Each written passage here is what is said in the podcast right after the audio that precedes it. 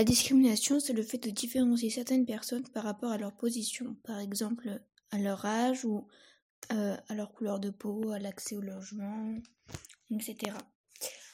Pour agir pour l'égalité, on peut, on peut s'engager dans quelque chose, donc faire du travail de bénévole, ou participer à des associations. Le droit, on peut s'impliquer dans les lois ou faire appliquer les lois. L'éducation et l'information, on peut faire des affiches pour sensibiliser les gens et faire changer le comportement de certaines personnes. Et pour la responsabilité individuelle, on peut dénoncer quand on voit un acte de discrimination ou dénoncer quand on est témoin. Ce que j'ai retenu de cette leçon, c'est le fait de discriminer n'est pas bien parce que tout peut partir d'un simple préjugé ou d'un simple stéréotype.